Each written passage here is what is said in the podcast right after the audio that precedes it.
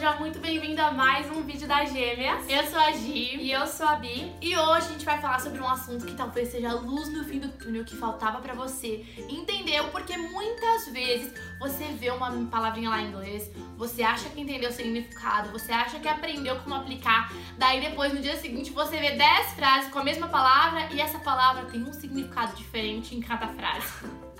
Bom, isso acontece porque muitas vezes, que nem a gente disse, as palavras podem ser usadas em contextos diferentes, com significados diferentes, em especial quando a gente está falando de phrasal verbs. E é o assunto de hoje, né? A gente vai te ensinar quatro phrasal verbs com o verbo turn. Então, para começar, é importante você entender que eu comecei falando dessa possibilidade de uma mesma palavra ter vários significados, porque na real, os phrasal verbs, eles são um verbo original que você vai adicionar uma preposição ou um advérbio e vão passar a ter um significado diferente do verbo sozinho. Acontece que como tem esse elemento em comum, né, que o verbo permanece lá, a gente às vezes tem dificuldade de sacar que porque tem esse advérbio, essa preposição, o sentido é totalmente novo. E hoje a gente vai falar quatro phrasal verbs com o verbo turn. Bom, turn sozinho, sem estar na forma de phrasal verb, pode significar algumas coisas, mas todas ali num contexto comum. Virar, girar, enfim. Mas quando a gente coloca partículas, a gente tem outros significados. E o primeiro que a gente vai estudar é com a partícula up.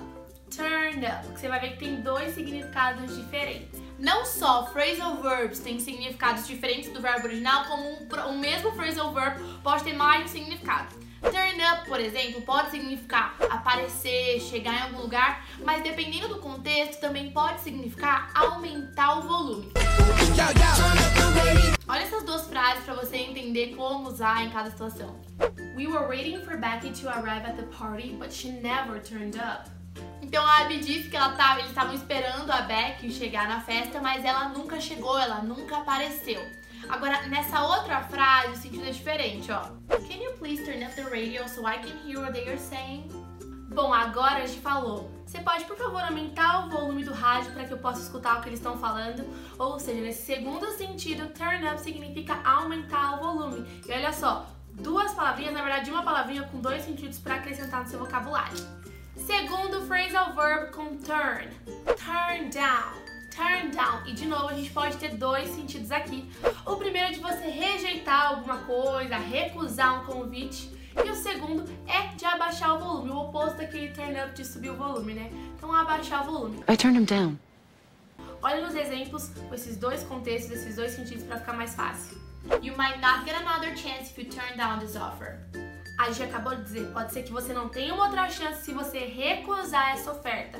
Ou seja, esse turn down no sentido de recusar, negar, rejeitar algum convite, oferta e por aí vai. I turned down the TV because it was too loud.